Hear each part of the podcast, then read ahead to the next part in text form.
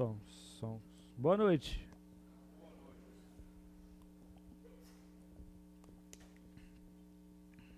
Estamos aqui mais uma vez. Estamos não, estou, né? E vocês estão também, mas nessa história aqui eu sou de fora. Mas quero sempre lembrar que eu já fui de dentro, né? E mas não fui expulso, né? Fui convidado a, a se retirar. é, mas assim, claro que tem sido uma bênção, né, de Deus poder servir a Deus, seja onde for, né? E mesmo que seja na ponta da praia, né? A meia hora da minha casa, né? E aqui a 10 minutos, mas com certeza Deus é, veio o Senhor minha vida oferecer, né? A gente cantou, então é por aí que a gente caminha, né? E nós começamos semana passada falando sobre um tema, né? Não amem o mundo. Em 1 João 2,15, é, a gente vai abrir aí, mas nós conversamos aí sobre vivendo no mundo sem ser do mundo, né? Se é que dá para ser isso, né? O, o chamado extraterrestre, né? Que o Marcelo colocou aí para gente. Mas esse é um desafio que todos nós, sabendo o que, que é mundo, sabendo o que, que, é, que, que é fazer parte do, do reino de Deus, a gente foi chamado a fazer parte de algo diferenciado, né? E nós falamos semana passada sobre o que é cultura, né? Então, é, a cultura em si, ela não é de tudo ruim, né? Nós, nós vimos lá que nós precisamos e, e Deus designou para a gente fomentar a cultura. Ele falou lá em Gênesis: é, espalhe-se, multiplique, domine sobre os peixes, domine sobre as aves do céu, né? Ou seja, façam cultura. É, e a cultura, o que, que é cultura? A gente pode definir aí com algumas frases, né? Que eu busquei em um livro de antropologia, que é o pessoal que entende desse assunto, ou não, né? Porque o livro fala assim, é 250 conceitos de cultura. Né? então, se precisa de 250 conceitos para explicar algo, sinal que né, é meio difícil de entrar num, né, no consenso. Mas é, cultura é algo transmitido por socialização. Né? A gente falou sobre é, um, um, uma pessoa africana, um japonês que nasce em Santos, né? filho de, de africanos e criado por pessoas de Santos, começa a ter uma cultura de santista. Ele vira um santista, né? Ou um vicentino, né? Vamos falar que alguém lá da Amazônia, um índio, não vou usar exemplo índio, peraí, vou usar outro exemplo. Uma pessoa que, que nasceu lá na, na, China, por exemplo, vai e vive em São Vicente, né, tal, monta pastelaria, enfim, normal, e aí começa a ser o quê? Um vicentino, né? E é, o meu irmão ele saiu de São Vicente, né, para ir para a Amazônia, então ele está lá, né, cuidando da Amazônia, sei lá. Né?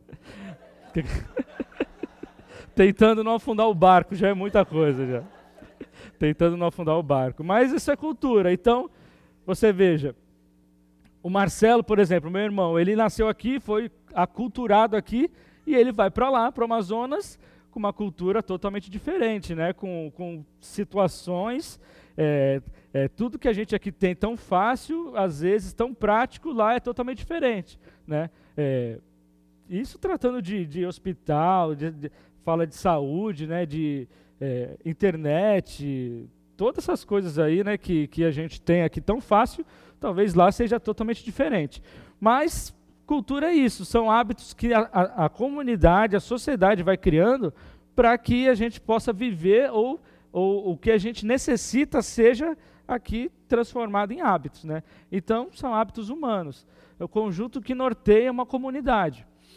E recursos que um povo usa para satisfazer suas necessidades biológicas e sociais. Ou seja, quando a gente faz o que faz, é, a gente é, por exemplo, tem a criança chorando, né? Aqui a gente tem o costume, né, da mãe cuida e tal, tem lugares que é diferente, né? Tudo que para nós, quando uma criança de colo, né, um bebê, a, a, mãe vai sendo instruída, né? Porque mãe não nasce, né, quando o filho nasce, né? Ela vai vai nascendo todo dia, né? Quem é mãe sabe disso aí. Mães falam amém? Algumas mães falaram amém. Então, e, e isso vai acontecendo, mas o que acontece? É, a gente não sabe de tudo. E, e, e, a nossa vida ela não começa num ponto, né, e você conhece tudo. O que, que é ser um cidadão de, de 10 anos de idade? O que, que é ter 20? Né? E depois 30, e aí vai, 40, 50. O nosso corpo muda. O meu corpo de, de 36 hoje não é o de 20. Né? Eu poderia jogar bola amanhã, jogar de novo, ir para o acampamento, brincar, mas tendo mais de 30 anos, né? Se você não apelar para um remédio, você para, você já faz. Não, não vou fazer isso, não dá, né? Por mais que seja Carcará, né, e seja aquele time que ganha tudo, que, né? tu não aperte esse botão.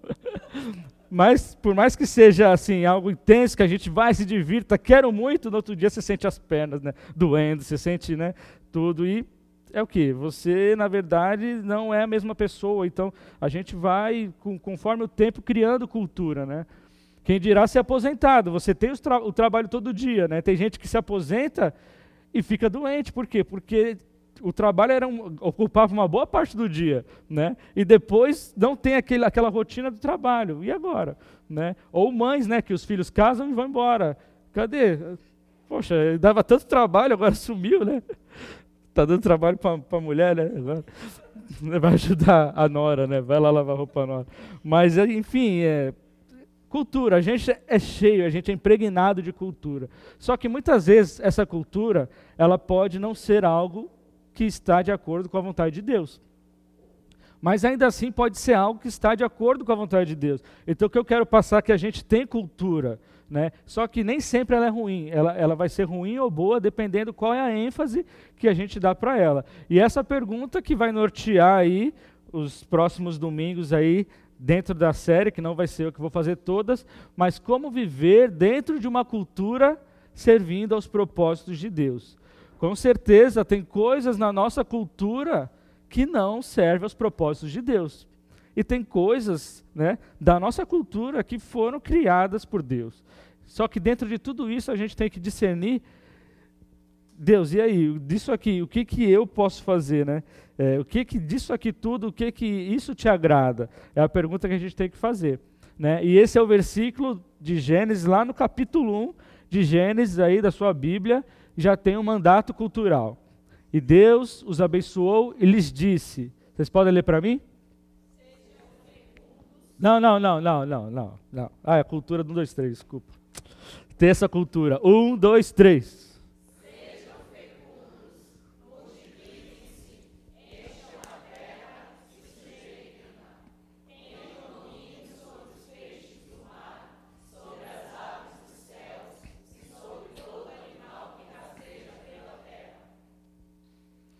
Então aí foi o mandato cultural que Deus colocou para nós seres humanos. E esse mandato cultural foi apresentado ao homem antes do pecado entrar no mundo, né? Ou seja, existia cultura, né? Existia cultura, a intenção de cultura antes do pecado. E o pecado mudou essa percepção de cultura e essa produção de cultura.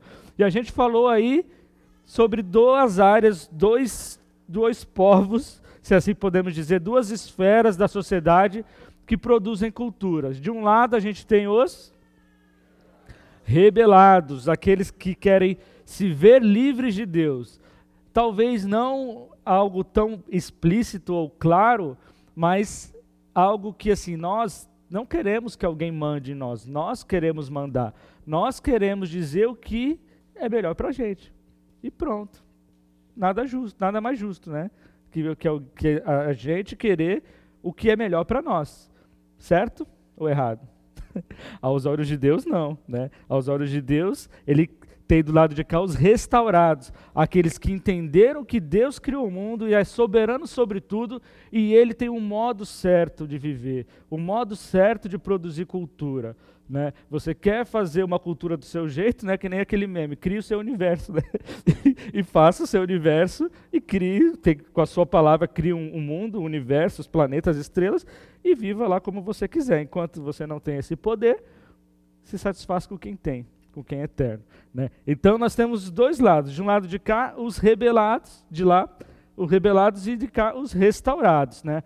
E dentro dessa esfera de rebelados e restaurados, a gente tem áreas que pensamos diferente ou produzimos culturas de forma diferente.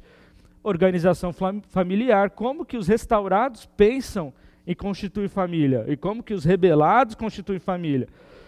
Vida social, como que os rebelados fazem a sua socialização, como que eles vivem em casa e como que os restaurados fazem isso.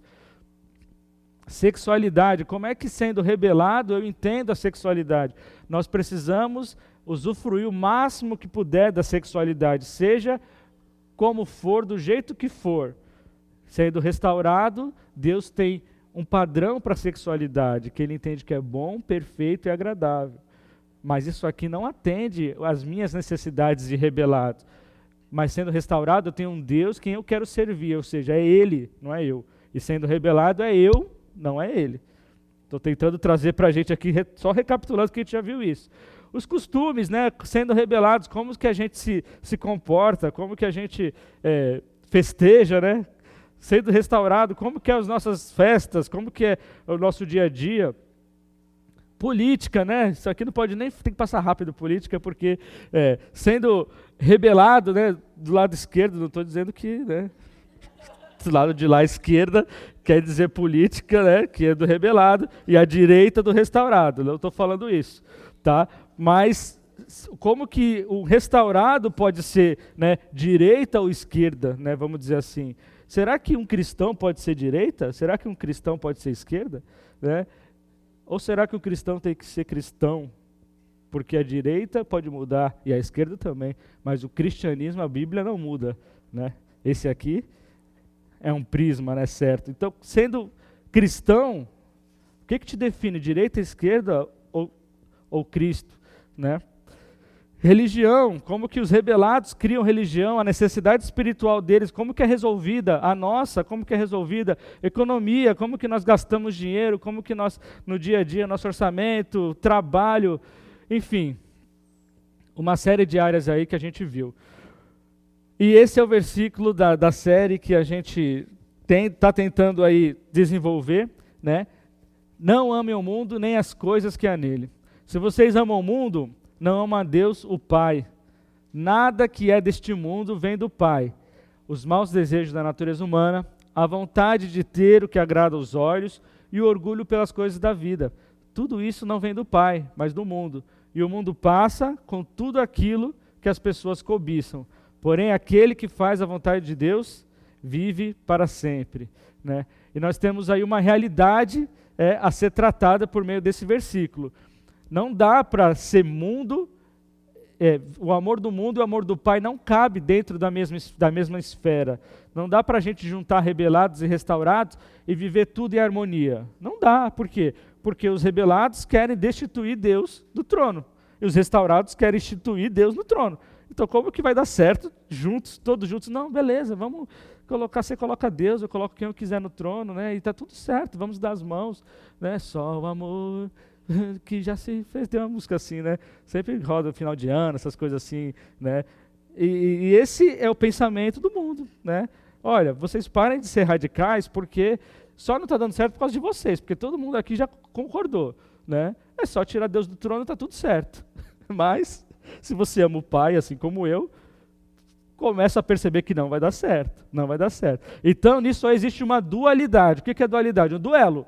De um lado, temos Deus e os restaurados. Do outro lado, os rebeldes e o mundo. Então, essa dualidade é, vem da palavra duelo, que, que é aquilo, eles vão confrontar, nós vamos confrontar. Né? Todos aqueles que se posicionam, todos que têm posição, vão enfrentar uma oposição. Né? Por quê? Porque você está posicionado e não é aquilo que todo mundo pensa. Né?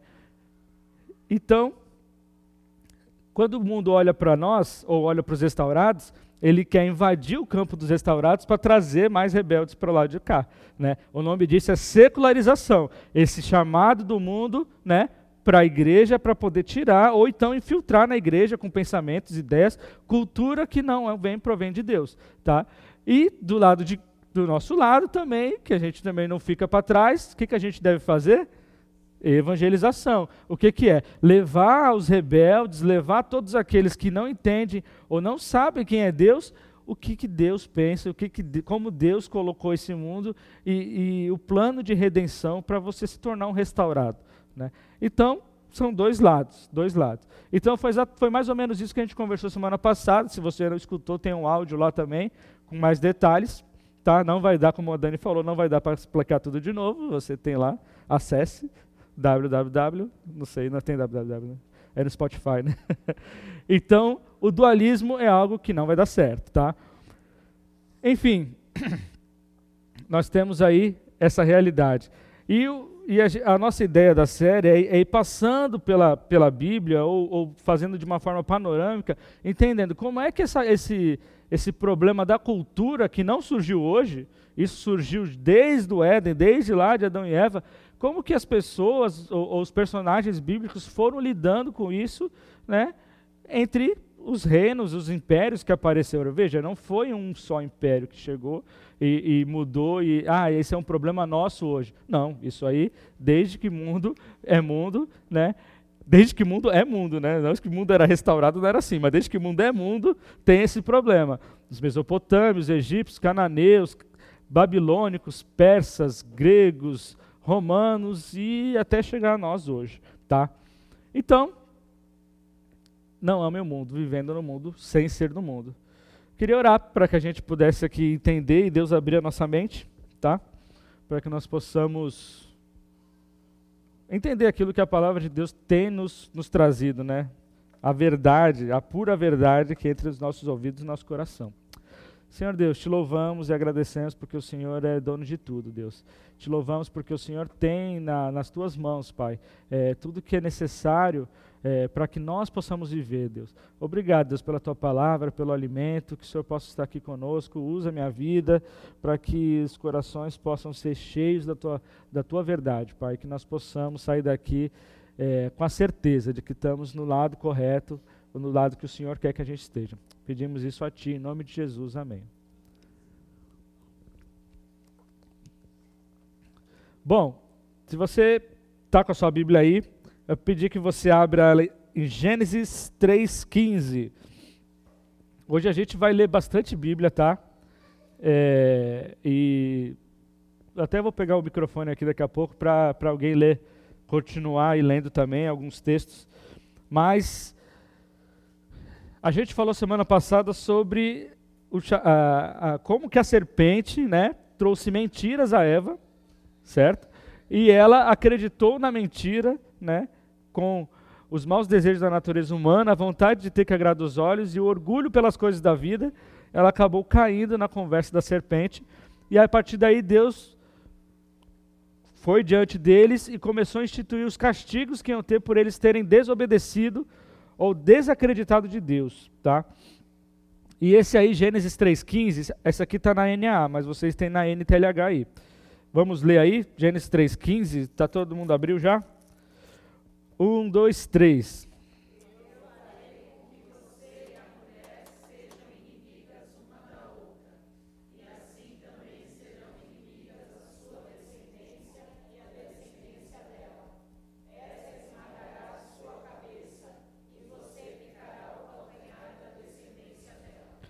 Esse versículo, ele quando você lê ele de primeira assim, você né, entende o que ele está falando ali. A mulher e a serpente vão ser inimigas, tá? Mas ele vai além disso, tá? Quando você estuda um pouco mais a teologia e, e, e observa, esse, esse versículo é chamado do proto-evangelho. É, é, o, é a primeira, primeira exibição do evangelho na Bíblia. E, e ele fala sobre o castigo, né? Que Deus dá para a mulher e para a serpente, e dessa essa briga que ele, elas vão ter durante o resto da humanidade, durante o resto da história. Então veja bem, aí na NAA que está aqui na tela, porém inimizade entre você e a mulher, ele está falando isso para a serpente, entre a sua descendência e o descendente dela. Né? E a sua descendência e o descendente dela. E esse descendente dela é a primeira promessa de Deus para que a restauração aconteça, né? Porque o que acontecerá com o descendente da mulher? Este lhe, este lhe ferirá a cabeça e você lhe ferirá o calcanhar. Ou seja, a vitória do descendente da mulher, o descendente da Eva, vai um dia esmagar a cabeça da serpente. Por mais que ela tenha picado o calcanhar dele, que isso foi na cruz, né? A gente já colocando aqui os personagens no lugar certo. A serpente, quem é a serpente? Isso a Bíblia mesmo revela. Se você pegar ali, ó, em Apocalipse, está um pouco tá um pouco pequeno, mas em Apocalipse, lá no final da Bíblia, 21, 2. Então vi descer do céu um anjo que tinha na mão a chave do abismo e uma grande corrente. Ele segurou o dragão, a antiga serpente, que é o diabo, Satanás, e prendeu por mil anos. Ou seja, a, a, Bíblia, a própria Bíblia já interpreta o diabo como uma serpente. Tá? Em Romanos, e Deus, a nossa fonte de paz, logo esmagará Satanás debaixo dos pés de vocês. Por que, que Paulo colocou logo esmagará Satanás debaixo dos pés de vocês? Ele está pensando no proto-evangelho, né? ele está pensando nisso, não é uma novidade para eles, para Paulo. Né? E aqui em Hebreus, visto pois que os filhos têm participação comum de carne e sangue, também Jesus igualmente participou dessas coisas para que por sua morte destruísse aquele que tem o poder da morte, a saber, o diabo, e livrasse todos que pelo pavor da morte estavam sujeitos à escravidão por toda a vida. Ou seja, esse, essa briga do descendente dela, né, a descendência da, da serpente, o descendente da, de Eva, é uma briga que passa por toda a Bíblia. Né? E a gente percebe que essa, essa promessa da ser, do descendente é aquela promessa que até nós hoje vivemos. Nós, nós apresentamos o descendente, que é a esperança para que a morte seja vencida. Né? E, e, a partir daí, a, a, a mentira né, da serpente pare de, de, de, fazer efeito no nosso ouvido e a verdade comece a produzir no nosso coração. Tá bom?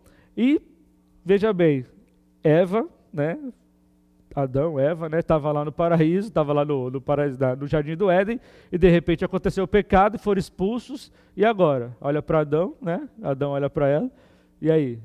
Está sem dinheiro, Adão, não tem mercado nenhum, né? O que, que a gente faz? Vamos começar a produzir a terra e a terra não vai produzir, porque no jardim eles tinham tudo que era possível para a provisão deles. E Eva com aquela promessa do descendente na cabeça. Eva teve filho, a Caim teve é, Abel, teve Caim. E o que aconteceu com os filhos de Eva? Os descendentes de Eva, vamos chamar assim. De um lado, Abel que aconteceu com Abel? Morreu. Por quem? Pelo Caim. Então, quem é o descendente que vai. Imagina na cabeça de Eva, qual meu descendente vai trazer restauração de volta? Porque veja, Adão e Eva viveram no, no jardim do Éden, eles viveram aquilo que a gente nunca viveu e, e, a gente vai viver isso posteriormente, mas talvez até a nossa morte pode ser que a gente não viva. Mas eles viviam em comunhão com Deus, diária, Deus passeava no jardim. E eles viveram aquilo, e de repente o descendente dela que ia trazer. Ela tem dois filhos, e um é assassino e o outro morreu. Né? Então, não veio por aí. Mas a gente sabe que, ainda assim, Eva, né, Adão teve outro. Aqui é a geração de Caim, né? Caim foi o assassino, mas mesmo assim ele foi tendo filho, foi trazendo a geração dele. E teve um outro descendente que é Sete, né? Esse Sete, é o nome dele é Sete, né? Não é o sétimo. O descendente dele, Sete, ele foi, a Bíblia vai relatando. Isso está em Gênesis 1, tá? Em Gênesis 3, a gente vai passar de Gênesis 1 a 11, que é essa história toda que está acontecendo. Mas veja, Sete teve Enos, que teve Cainã, que teve Maalael, que teve Jared, que, que foi pai de Enoque, que foi pai de Matusalém, que foi pai de Lameque, e que foi pai de Noé. Veja, foi passando, é, Sete gerou Enos, que gerou Cainã, que gerou Malael, que gerou Jared, que gerou Enoque, que gerou Matusalém e que gerou Lameque, e que Lameque foi pai de quem? De Noé. Tá? Então, para que, que eu estou trazendo isso aqui? Para a gente observar. O descendente, né, a geração do descendente veio para essa geração aqui. Tá? Geração de Sete. Geração de Caim foi a geração já corrompida pelo pecado, né? E ele já viveu como um errante na terra, né? Então, é, Deus, muitas vezes, quando a gente lê na Bíblia, os filhos de Deus, é, é, é essa geração aqui que está se referindo. E filhos dos homens, é essa aqui. Por quê?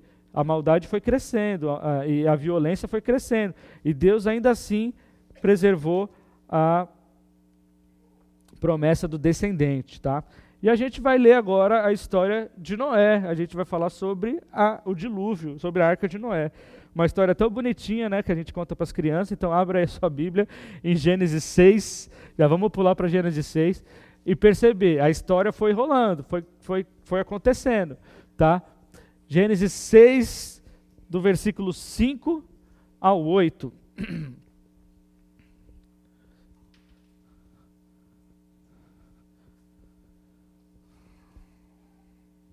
Abrir aí, Gênesis 6.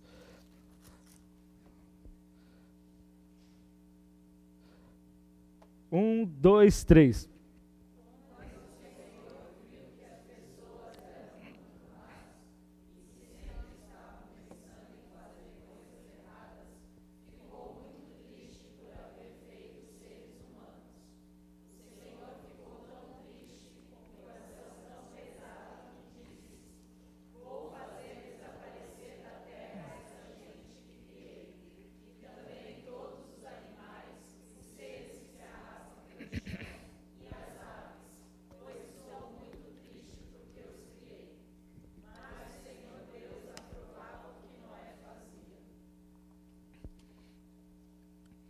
Veja, é, essa história de Noé, ele foi pai de três filhos, Sem, Cã e Jafé.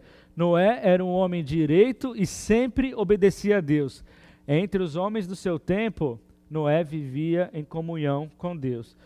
Então, esse chegou um momento da raça humana e que foi crescendo, foi, foi povoando a terra, mas chegou um momento que a maldade era tanta, a, a crueldade era tanta, que Deus olhou para aquilo tudo e pesou o coração dele em arrependimento, né? É, em um arrependimento onde assim, eu, esses seres humanos aqui não são a minha imagem, né?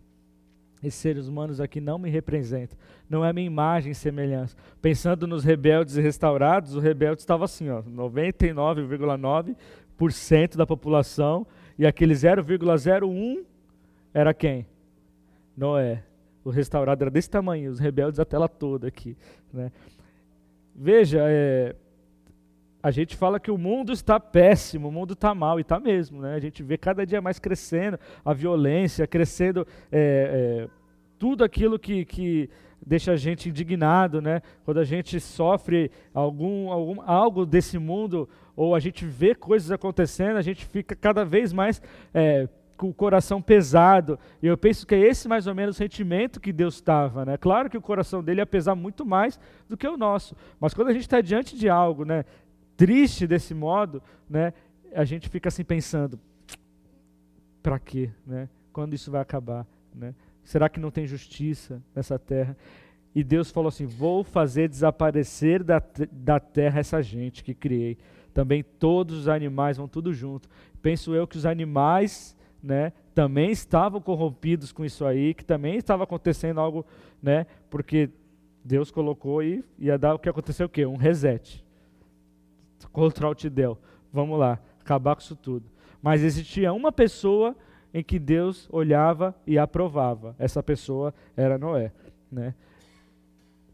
Porém, está falando do 9 aqui na NA, Noé encontrou favor aos olhos de Deus, né? E e Noé andava com Deus. Então é muito interessante a gente ver assim, que mesmo com um mundo cheio de violência, um mundo totalmente mau, totalmente é, indigno, uma cultura 100% rebelde, ou 99,99% rebelde, ainda assim Noé conseguia manter a sua integridade e a sua comunhão com Deus. Noé era um homem, está dizendo aqui, justo e, e íntegro, né?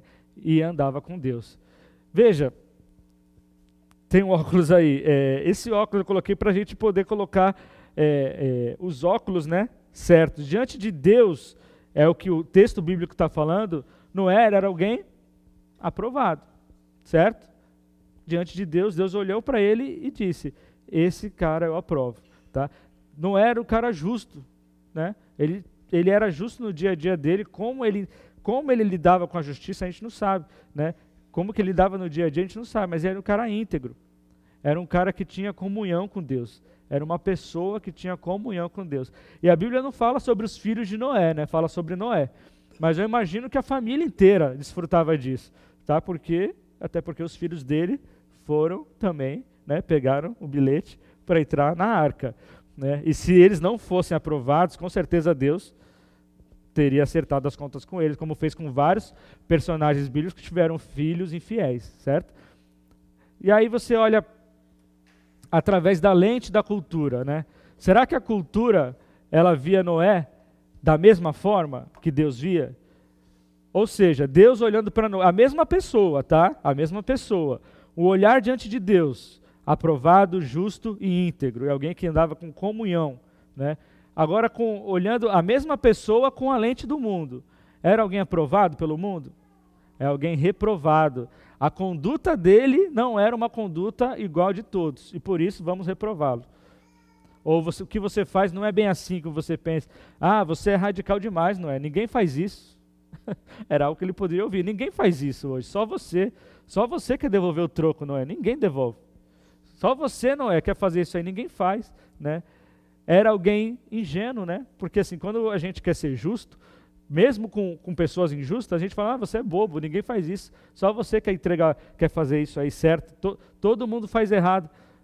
Os caras só vão te boicotando, as pessoas só vão se aproveitando de você. Você é ingênuo, você é inofensivo, né? Só que veja, a integridade de Noé não era algo que o mundo pudesse aplaudir, né? Porque o mundo não pensa como Deus pensa. E ele andava em comunhão com quem? Com o mundo ou com Deus? Com Deus. E para todos os efeitos não era um cara isolado, né?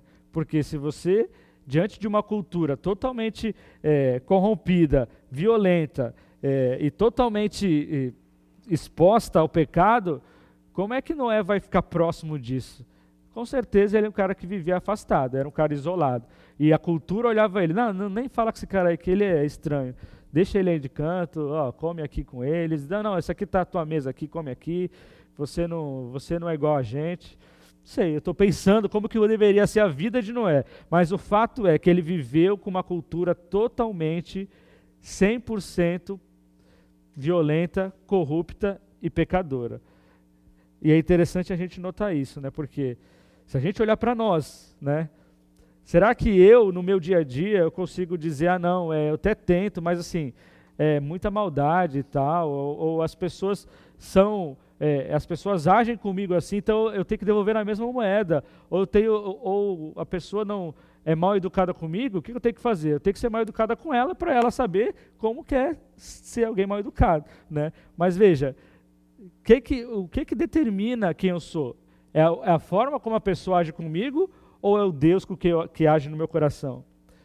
Então, se a gente for lidar com a cultura da forma como ela lida com a gente, a gente vai ser um deles.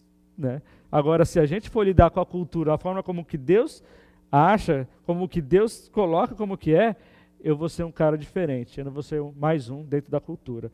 Né? Então, como eu tenho lidado com essa tensão cultural? A gente vive uma tensão cultural. Cada um de nós aqui tem os seus, seus próprios dilemas, né? Dilemas, sendo a sua profissão, sendo você no dia a dia. É, nós somos tentados, né, todo dia, a, a, poder pensar igual o mundo pensa, né? Não, isso aqui é fácil de resolver, dá um dinheirinho aqui, ou, ou coloca no envelope, né? Entrega para alguém. Aí está tudo resolvido, né? Como é que a gente lida com a integridade num mundo que é totalmente mal? Mas se, se não der dinheiro, o cara ele só quer dinheiro, ele, ele não quer, ele não vai liberar enquanto não tiver dinheiro, porque ele é corrupto, né?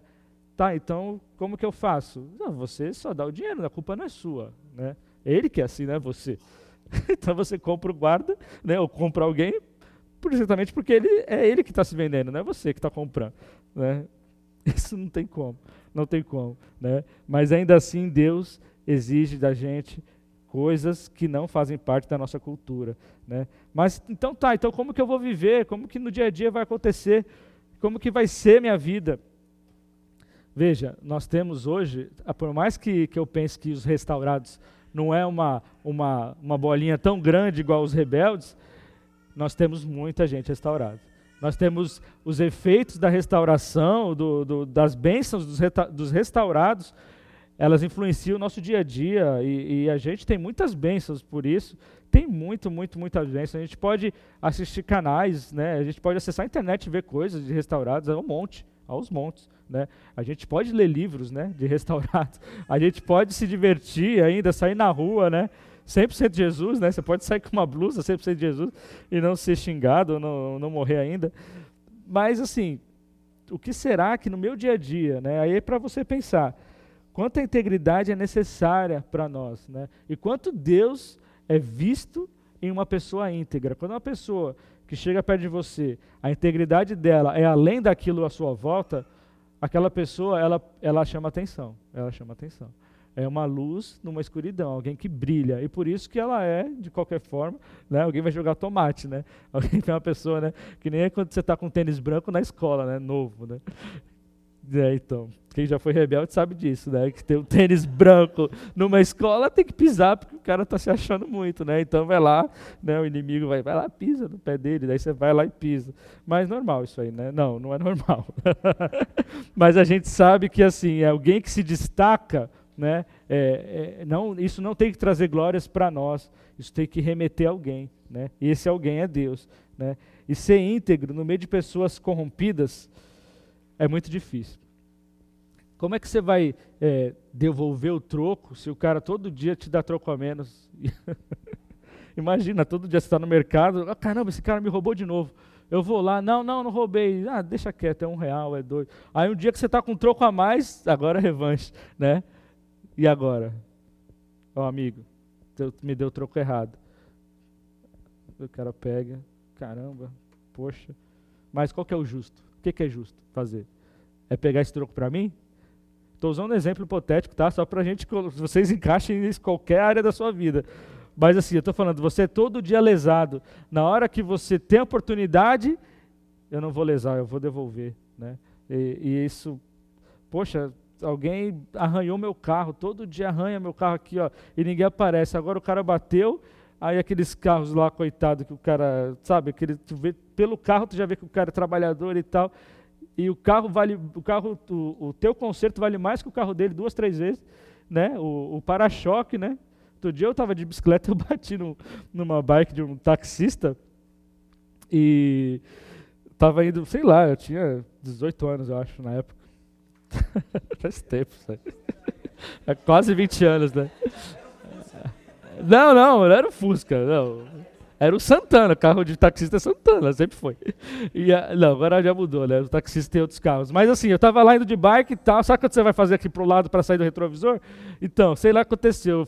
Plá, bati no retrovisor, caiu o espelho do cara assim no chão, espatifou. Daí já chegou o taxista, né? Que fica lá, tava lá parado e tal ah, não sei o que, o outro atrás, não, não, cobra dele, não sei o que e tal. Eu falei, ó, oh, amigo, eu não tenho, né, não tenho dinheiro aqui, eu vou ter que comprar o espelho e te trazer. Aí o cara olhou para mim assim, vai, vai, vai embora, vai embora, deixa quieto então. Eu falei, não, mas eu te trago e tal, e tá bom. tipo assim, o cara olhando para um, um, ciclista, né, para um menino de bicicleta, ele vai trazer um espelho para mim? Não vai, né? Mas eu, eu vou trazer. Aí eu fui atrás do espelho fui atrás lá na Monumento, sei lá onde, comprei um, um, um, um espelhinho, e aí levei para ele. O cara olhou assim para mim, olhou para o espelho, né? Aí ele, tal. Veja, eu não falei mais nada, não conheço o cara, nunca mais vi. Mas diante de Deus, eu lesei alguém, eu quebrei o espelho do cara, ele não tem nada com isso, né? A culpa foi minha. Ele estava estacionado. Eu fui lá, peguei o espelho, levei para ele, ó, esse aqui é o espelho que eu quebrei, desculpa aí e tal. Aí ele, olhou e foi embora. Eu, tá bom. Eu também não falei mais de Vale de Deus para ele, foi que ele se converteu, que agora ele é pastor de 300 igrejas na, lá no Marapé, nada disso. Mas assim, é o justo, não é? é eu poderia ir embora, ele nunca mais ia me ver, e, enfim, várias saídas, né? A gente tem várias portas. Aquela que ele nunca mais, você nunca mais vai ser visto, né? Aquele que ele nem sabe meu nome, não sabe onde eu moro, ele não me conhece. Eu estava numa, numa rua lá, né? Uma rua qualquer mas simplesmente eu, diante de Deus, eu não poderia fazer aquilo e ir embora e lesar alguém, né? Eu fui lá e falei com ele, olha, eu não tenho dinheiro aqui, mas eu vou comprar e te dar. E foi o que aconteceu. Mas diversas maneiras, diversas formas, a, a gente pensa que é facultativo ser justo, né? ou facultativo ser íntegro nesse mundo tão injusto né? e tão corrompido. Mas não, meus irmãos, a gente é, foi chamado por Deus, né? E foi restaurados por Deus para ser justo. Então a gente não só precisa ser justo, como a gente pode ser justo por causa de Cristo, né? Que já nos, nos justificou e hoje o pecado ele já não domina a nossa vida, né? Ah, mas é algo que é impagável. Tudo bem, é impagável. Você vai diante da pessoa e conversa com ela. Como é que eu posso acertar isso, né? Ou é algo que, que é, eu sou todo dia lesado. Por que, que todo mundo faz isso e ninguém vai lá? Por que, que eu tenho que ir agora? Né? Ou enfim, isso aí você pode levar isso para o seu trabalho. Ah, ninguém limpa, por que, que eu tenho que limpar? Né? ninguém lava, por que, que eu tenho que lavar? É, todo mundo aqui faz isso e eu sou o único que vou lá e arrumo tudo. Tô, tô trazendo coisas para gente, né? Enfim, ninguém desce o lixo, eu tenho que descer. É, ninguém, é, ninguém da passagem pro. Eu estou aqui tentando passar essa avenida há 30 dias, né? Os caras não passam, parece que você está invisível, né? deve estar tá invisível, que ninguém está me vendo. Aí quando você entra, consegue entrar, vem um pedestre olha para você, aí você pode passar, amigo. Daí você pedestre passa e tal, né? E aí você, não, agora também vou acelerar. Mas assim, o, o, o, o entendimento que a gente tem que ter é, é sempre aquele: olha, não é o mundo que me define. É Deus quem vai me definir. Né? Uma vez eu, eu tava, estava na rua e achou um celular no chão. Né? Um, alguém perdeu, puxou no bolso, sei lá, caiu no celular no chão. Aí eu saí do carro, a gente pegou e tal, e ia na sorveteria, a gente abriu o celular, que dava para desbloquear, a gente tinha lá a mãe, lá, sei lá, alguém, ligamos, né, pra mãe. A menina apareceu, tipo assim, deu cinco minutos ela chegou. Desacreditada, né, que tava, alguém estava devolvendo o celular. Eu não estou falando isso para me achar, gente, eu sei que 100% de vocês aqui, ou 99%, né? Sempre tem um, né? Mas 99% de vocês aqui, 99,9%, é, vamos orar porque sempre tem um, né? Devolveria o celular, né? E aí, a, a moça, o, o interessante é que quando a moça chegou, aí ela, nossa, obrigado e tal, desacreditada, mas tudo bem, assim, né? tem gente que devolve, não estou dizendo nem que isso é algo que só é, cristão faz. Mas assim, ela ah, ainda tem gente boa nesse mundo, né? Tá vendo? Não sei o quê. As pessoas falam isso, né? Quando, quando você faz uma, algo que, que não é comum fazer, né? Não, é, vou dizer que é o normal, mas não é comum. É o normal se fazer, mas não é comum. Olha, ainda tem gente boa nesse mundo, né? Eu falei, é assim, claro, tem gente boa. A gente encara com naturalidade as coisas, mas tem coisas que não são naturais. Essa, não é normal você pegar e, e, achar uma coisa valiosa e simplesmente devolver. O, co, o comum é o quê? Você desliga. desliga o que vai que toca. Né? Alguém passando assim, de, de, de, toca o seu bolso, né? A vergonha. Ah, ia te devolver, tá, tá achando aqui, ó. Tá. É teu, né? Tua foto que está aqui.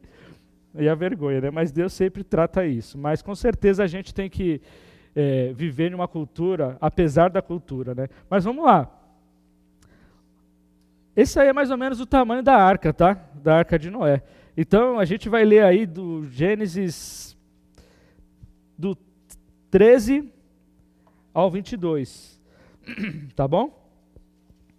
Abre aí no Gênesis 13 a 22. Eu vou ler com vocês aqui. Deus disse a Noé: Resolvi acabar com todos os seres humanos. Eu os destruirei completamente, destruirei também a terra, pois está cheia de violência. Pegue madeira boa, construa para você uma grande barca, faça divisões nela, tape todos os buracos com piche por dentro e por fora. As medidas serão as seguintes: 133 metros de comprimento, por 22 de largura, por 13 de altura. Faça uma cobertura para a barca e deixe um espaço de meio metro entre os lados e a cobertura. Construa três andares na barca e ponha uma porta num dos lados. Vão mandar um dilúvio para cobrir a terra, a fim de destruir tudo que tem vida, tudo que há na terra morrerá. Mas você, mas com você eu vou fazer uma aliança. Portanto, entre na barca e leve com você a sua mulher, os seus filhos e as suas noras também leve para dentro da barca um macho uma fêmea de todas as espécies de aves, de todas as espécies de animais e todos os seres que se arrastam pelo chão, a fim de conservá-los vivos. Junte também todo tipo de comida, de comida para você e os animais têm o que comer. E Noé fez tudo como Deus havia mandado. E parece ser simples, né, isso, né? Mas olha, pensa num cara que não tinha material de marceneiro, máquina para cortar tábua retinha, né? Tinha madeira, tinha, né? Mas as ferramentas eram limitadas. Olha só o tamanho disso, gente. Não sei se vocês perceberam. 133 metros de comprimento. É, um container de, de 40, ele tem 12 metros, né? Não posso errar porque os caras da logística estão me olhando lá no fundo já. Os 13, o container tem 12 metros. 13 metros e meio, vamos falar que são 10 containers. Vai, pensa em 10 containers mais um pouco. 10 caminhões, um atrás do outro. Por 22 de largura. Pensa no, no container assim virado. Dois containers de largura. Por 13 de altura. Aí a altura não tem referência. Quem sabe, 13 metros de altura é um prédio quantos andares aí? 10 andares? Quase cinco andares. Então pensa.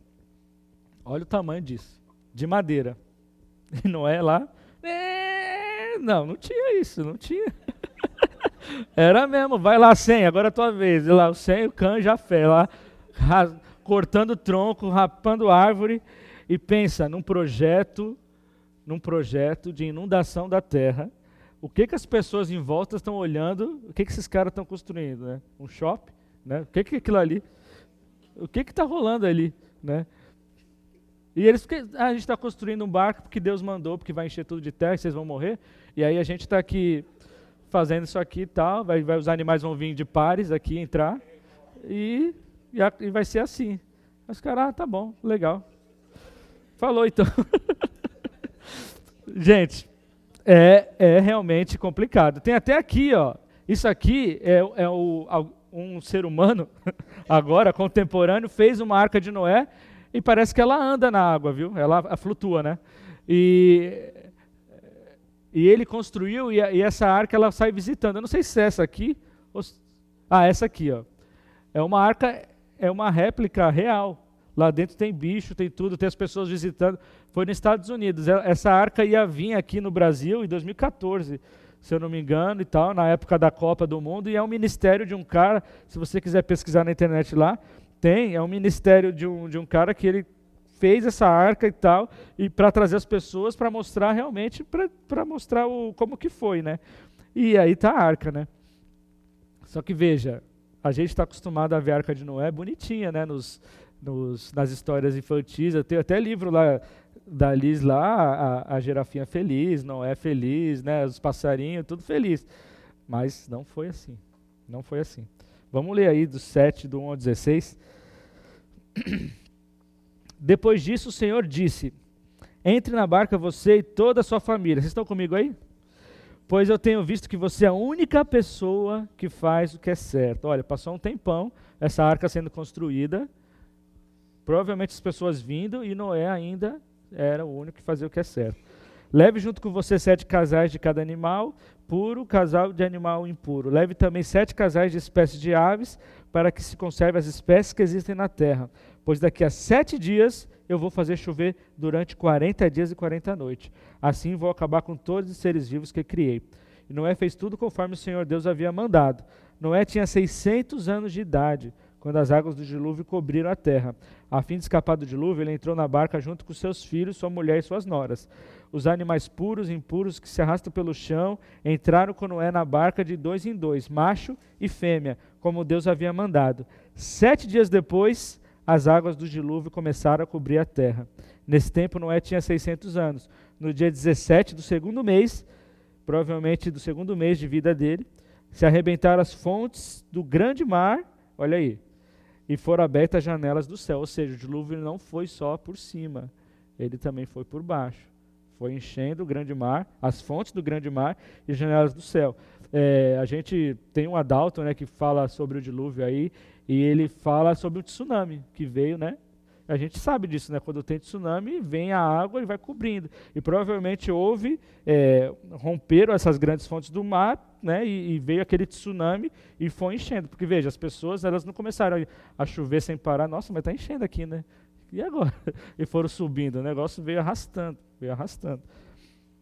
a chuva, o 12, a chuva e caiu chuva sobre a terra durante 40 dias e 40 noites. Nesse mesmo dia, Noé, a sua mulher entraram na barca junto com seus filhos, sem cã, Jafé e suas mulheres. Com eles entraram os animais de todas as espécies, os domésticos, os selvagens, os que se arrastam pelo chão, as aves.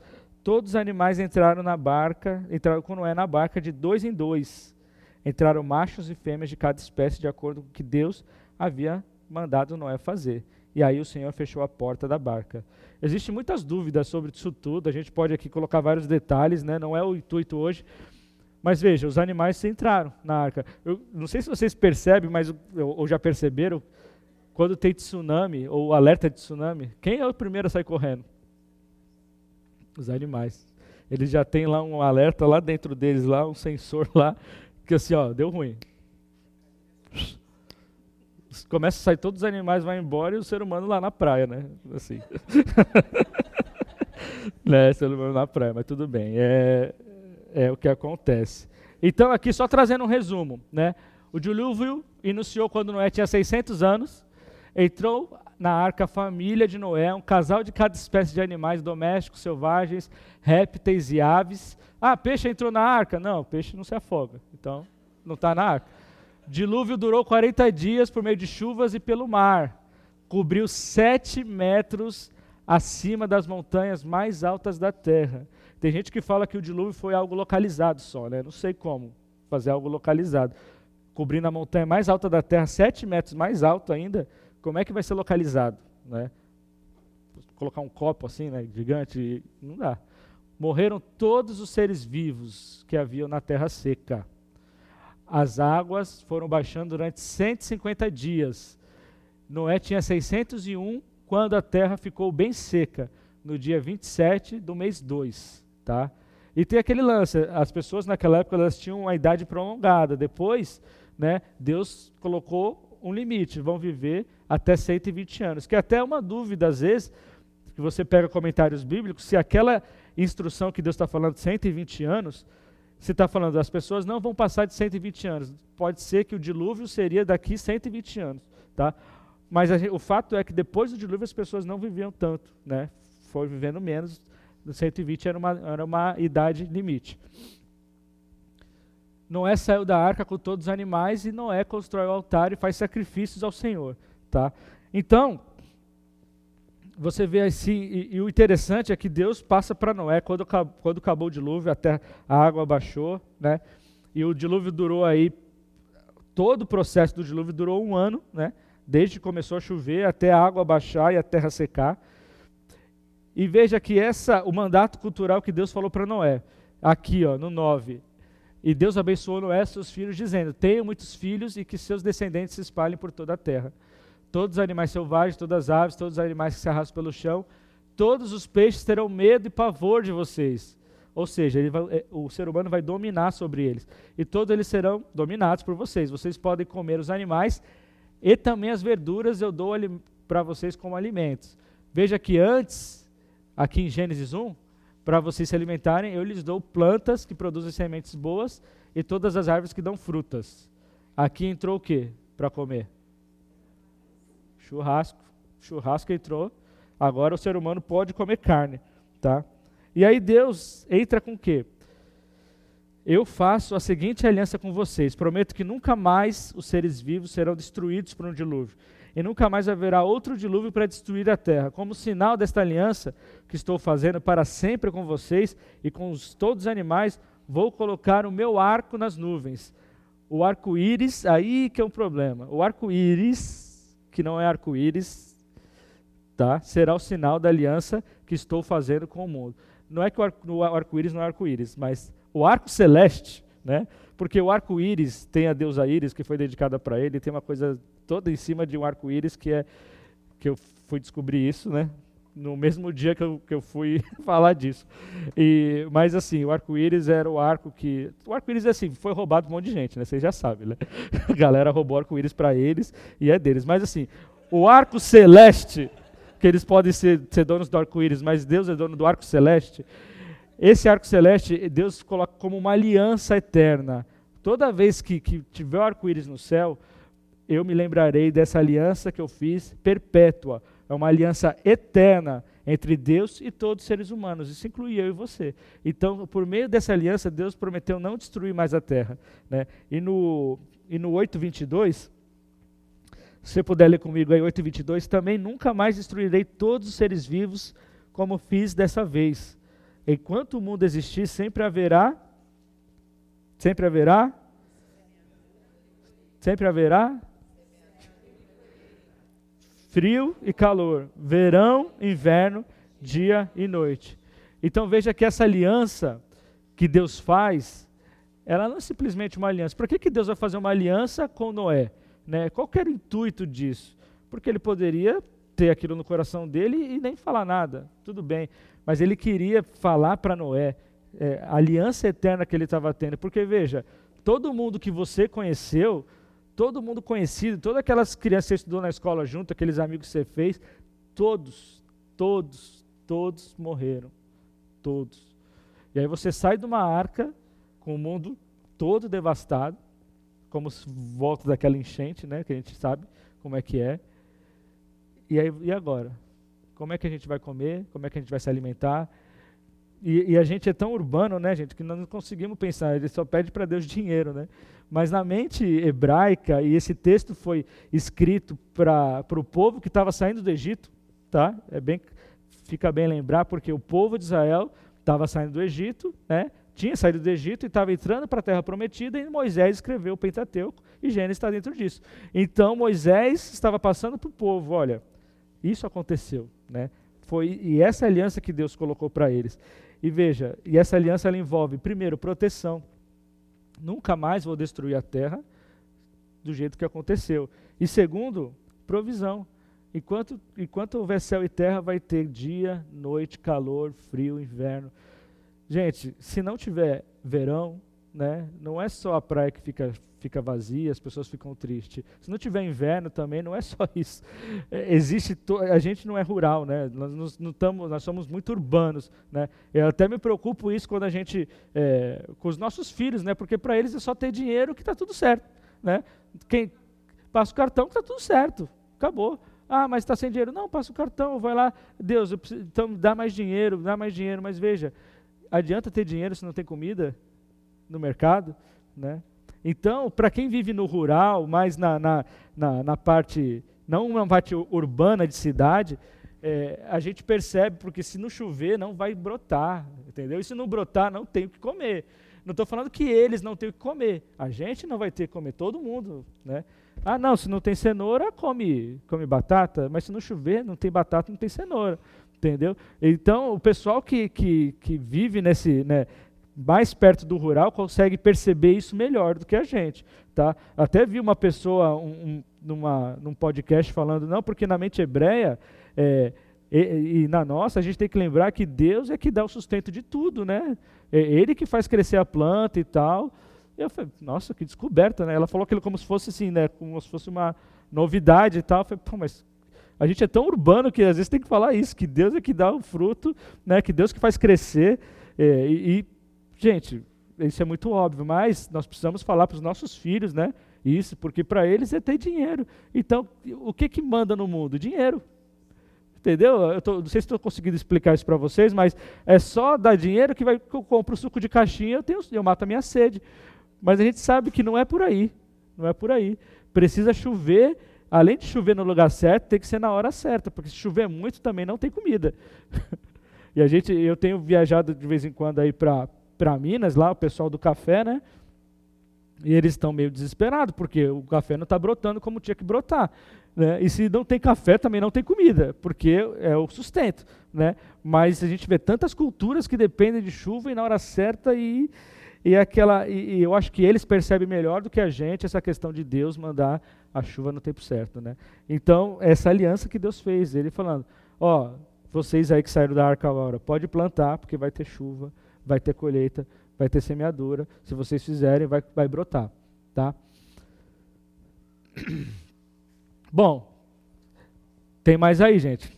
Agora a gente vai chegar num ponto que o ser humano, tudo bem, saiu da arca, tudo certo, né? Acabou todos os rebeldes, né? Enfim, agora o mundo é só alegria. Só que não. O que acontece? Eu estou falando isso numa sequência, tá, gente? Quando você sai do dilúvio, você, é, é, aí o, o, texto de Gênesis vai falar da, da geração de Sem, da geração de, de ia falar café, qual é o nome do Jafé, de Sem, Cã Jafé, e aí chega Torre de Babel. Tá? O que, que é a Torre de Babel? Tá? Então vamos ler aí, Gênesis de 1 a 9. Agora vocês leem para mim, hein, porque preciso beber água aqui. Um, dois, três.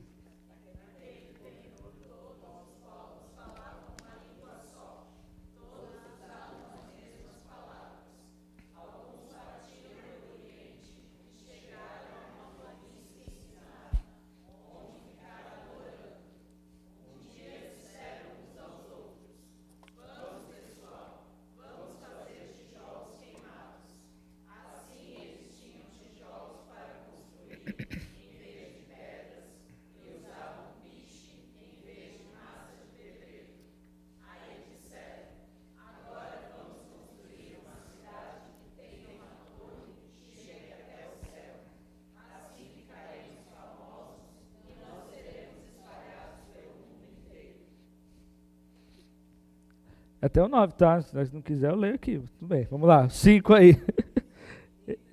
então o Senhor desceu para ver a cidade e a torre que aquela gente estava construindo. Deixa que eu leio. O Senhor disse assim: Essa gente é um povo só, e todos falam uma só língua. Isso que eles estão fazendo é apenas o começo. Logo serão capazes de fazer o que quiserem.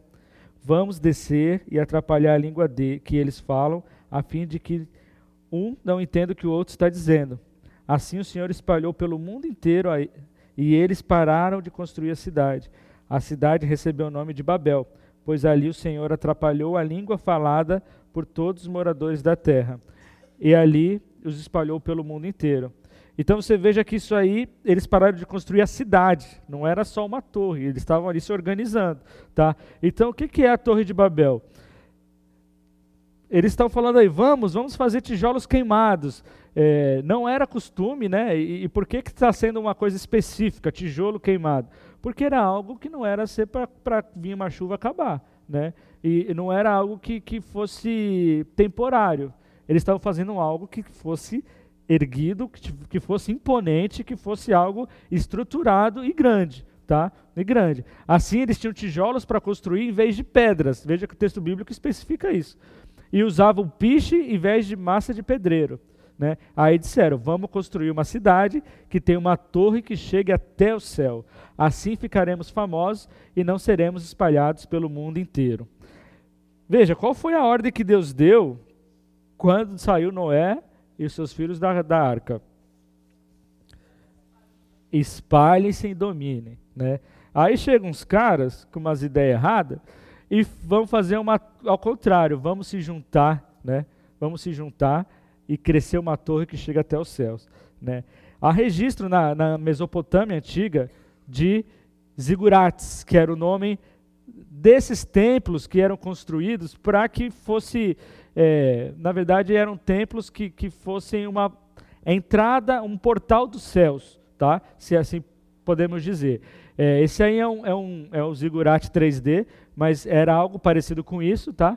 Tem esse aqui também hoje que tem, na verdade, na terra lá de Ur, é, é, no Iraque, tem 21 metros de altura. Veja, é algo imponente, tá? É, e não, não, é diferente da pirâmides que tinham coisas dentro, ali era só uma torre com, com algo em cima assim, para ser morada dos deuses, né? Que, que é, é o zigurate era sempre tinha essa intenção. Na verdade, a intenção deles de construir a torre, né? Veja, saiu da Arca de Noé uma família né, que falava com Deus, tinha comunhão com Deus, e a partir deles né, foi a comunhão sendo transferida para os filhos, para os filhos. Pouco tempo depois, já querem destronar Deus de novo. Eles queriam fazer uma torre que chegasse até os céus para quê? Desafiando quem? Desafiando Deus. Nós queremos o controle. Não vamos se espalhar, vamos se juntar, porque assim seremos mais fortes. Né? Então, na verdade, eles não queriam trazer né, é, alguém do céu para vir morar na terra. Eles queriam fazer na terra o céu. Aqui nós seremos deuses. Né? E tem um livro que fala isso. O zigurate era o prédio mais alto do complexo do templo, por isso não era surpresa que chame a atenção do autor de Gênesis. Em resumo, o projeto é, complexo de um, é o complexo de um templo com zigurate, projetado para tornar cômodo, um cômodo para a divindade descer né, do céu até seu povo e receber a adoração das pessoas. Isso esclarece o texto bíblico mostrando que a Torre de Babel não foi construída para as pessoas subirem para uma, uma divindade descer. Deste modo, não levar a terra até o céu, mas estabelecer o céu na terra. Né? E Deus, olhando isso, né, veio com a sua intervenção de novo. Né? Não, não vamos deixar eles fazerem isso. Se isso acontecer, eles vão ser capazes de fazer qualquer coisa. Não que Deus estava com medo do ser humano, mas Deus tinha planos, né? E, e lembra aquela promessa do descendente? Ainda tinha planos. Então o ser humano, às vezes, ele chega no ponto de ir para um abismo que Deus ainda faz assim, ó. Não, não, não. Vem para cá, não é hora disso ainda. E aí o Senhor viu, né? E o que, que ele fez? Espalhou eles pelo mundo inteiro. Mas vejam, é sempre a mesma história. A serpente, o diabo, trazendo mentiras, né? Vocês serão como Deus. Lembra como que, que ele falou com Eva? É, não, vocês morrerão coisa nenhuma, vocês serão como deuses, vocês serão como Deus. E é a mesma coisa que ele tem feito. Então, Deus sendo destronado pelos habitantes da terra que querem ser deuses, né?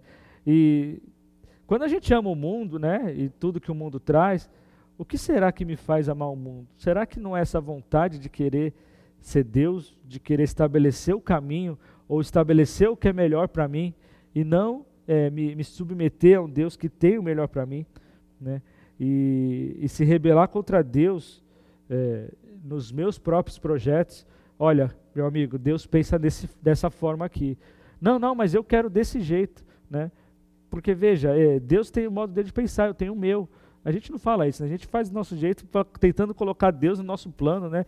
Não, mas olha, é, é Deus, é, Deus quer que eu seja bonito, então eu preciso investir na minha beleza, na minha, né, na minha vaidade.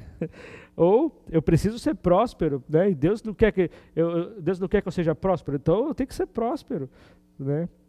Deus não quer uma família, então eu vou construir a família do jeito que eu quiser, mas assim, do jeito de Deus não está vindo, então eu vou fazer do meu. Então sempre aquele, aquele conflito, o que é bom para mim e o que isso pode glorificar a Deus. Então a gente fica sempre nesse duelo, né? O que nesse duelo. E veja, é interessante notar que a Torre de Babel, é, é, todos os povos, né? Na verdade, o povo da terra, todos reunidos em volta da torre, falando uma só língua, foram espalhados pelo mundo inteiro com vários povos. E um dia o descendente, né? Lá no final da Bíblia tem isso, um descendente, que, seria, que é o próprio Jesus, vai reunir todos os povos, todas as línguas e raças, diante do, de pé diante do Cordeiro. E esse dia é o que Deus separou para que seja entronizado, não esse da Torre de Babel. Veja como isso tem importância, né? Moisés não escreveu uma história à toa lá para o povo saber tudo da Bíblia está ligado. O descendente está ligado ali com, com, com, a aliança de Noé, que está ligado com o Torre de Babel, que está ligado com o próximo que a gente vai ler aí. Abre Gênesis 12. Esse é para acabar, tá, gente? Fica tranquilo. Gênesis 12, 1 a 3.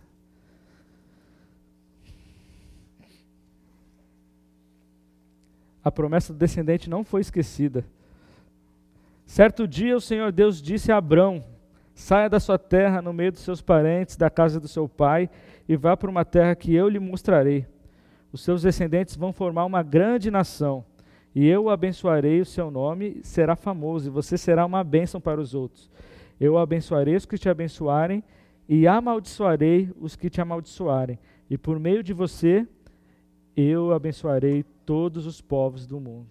E a gente sabe, lendo aí o Novo Testamento, né, que que a semente, hoje nós somos descendentes de Abraão por causa de Cristo, né, que é o descendente de Abraão. Né? E você pega a linhagem de Abraão, ela vem de Sete, porque vem de Noé, e vem depois de, por meio de Sem. Né? O filho tem Sem, Cã e Jafé, Abraão é descendente de Sem. Né? E você pega a história do povo de, de, Israel, ela passa por Abraão, né? vai Abraão, Isaac, Jacó, e chega até Jesus, né? que ele sim chamou nós, que não somos povo de Israel, e, e aí em Jesus todos os povos da terra são abençoados. Veja, o descendente, a promessa do descendente. Então, o que que a gente, o que que eu quero concluir com tudo isso? A promessa do descendente foi esquecida? Não, né? E aí está falando por meio de você abençoarei todos os povos da terra. Então veja, em Noé, Deus decide recomeçar, eliminando todos os seres vivos, preservando uma família, porque tem a promessa do descendente. Deus decide atrapalhar os planos dos homens, espalhando eles em várias línguas.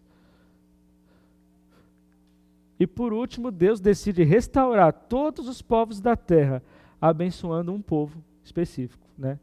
Abençoando um povo específico. Ou seja, Deus tem um projeto de restauração. E eu e você, de alguma forma, somos atingidos hoje por esse projeto. Estamos falando de algo de 3 mil anos antes de Cristo, que faz parte da nossa vida hoje.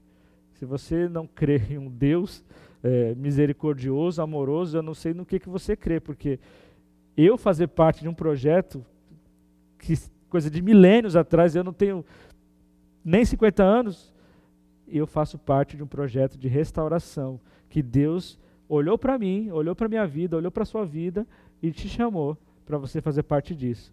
Mas o mundo, né, que a gente quer amar tanto, está em rebelião, né? E a gente precisa entender de que lado a gente precisa estar, porque quando a gente olha pelo, pelos óculos do mundo, muita coisa a gente pode fazer, né? E não tem nada a ver. Né? Mas quando a gente coloca os, os óculos de restaurados, muda a nossa perspectiva. Né? Muda a nossa perspectiva. Porque, de um lado, nós participamos de um Deus que faz a história. Ele é o início e o fim. Ele é a história. Né? Deus não está escrevendo a história, ele é a história inteira. Né? Agora, os rebelados querem reescrever a história, eles querem uma história nova. Eles não concordam com a história do jeito que está sendo escrita e do jeito que vai ser feito. E isso, biblicamente, é o que está escrito mesmo que ia acontecer. Tá?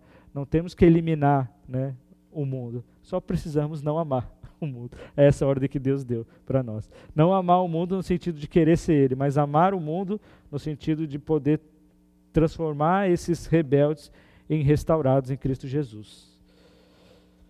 Amém? Então que você na sua na sua devocional aí, no seu dia a dia, possa colocar diante de Deus. E baixe sua cabeça agora, eu vou orar, pedir para que, que Deus possa nos, nos mostrar realmente é, quem é o centro de toda a história, quem é, é, é, é o Senhor de todas as coisas, quem é o início e fim. Senhor Deus, te agradecemos, porque o Senhor tem realmente trazido para a nossa vida, Senhor, é, uh, o entendimento acerca do Senhor mesmo. E peço, Deus, a Ti, que o Senhor não deixe, Pai, que nós caímos nas ciladas do mundo, Deus, tentando amar o mundo ou parecer com ele, ou ter até inveja do mundo, Deus. Nós queremos, Deus, é, é, agradar o Senhor e Te glorificar, Pai. Não permita que na nossa vida, Deus, nós nos rebelemos e deixemos o Senhor de lado, ou, te, ou queiramos tirar o Senhor do trono, Pai que o Senhor possa reinar na nossa vida, Deus, e não para que a gente possa mostrar isso para os outros, mas que as pessoas olhem para nós e vejam o Senhor, Deus, e queiram, queiram o Senhor para a vida delas, Pai. É, isso é, é fantástico, Deus, é, é, é, a tua paz que invade o nosso coração, Deus. por isso que nós temos certezas, certeza de que o Senhor é o caminho, a verdade e a vida. Obrigado pelo Senhor Jesus, pelo seu sacrifício na cruz, que pôde nos, hoje nos trazer vida é, vida em abundância e entendimento, entendimento do que realmente pertence a Ti e do que não pertence. Obrigado pelo, pelo cuidado que o Senhor tem conosco em poder nos chamar para o Teu reino, Deus, e esse reino eterno, Pai. Te louvamos e te agradecemos por tudo isso em nome de Jesus, Pai. Amém. Amém, meus irmãos. Boa semana a todos. Semana de restaurado.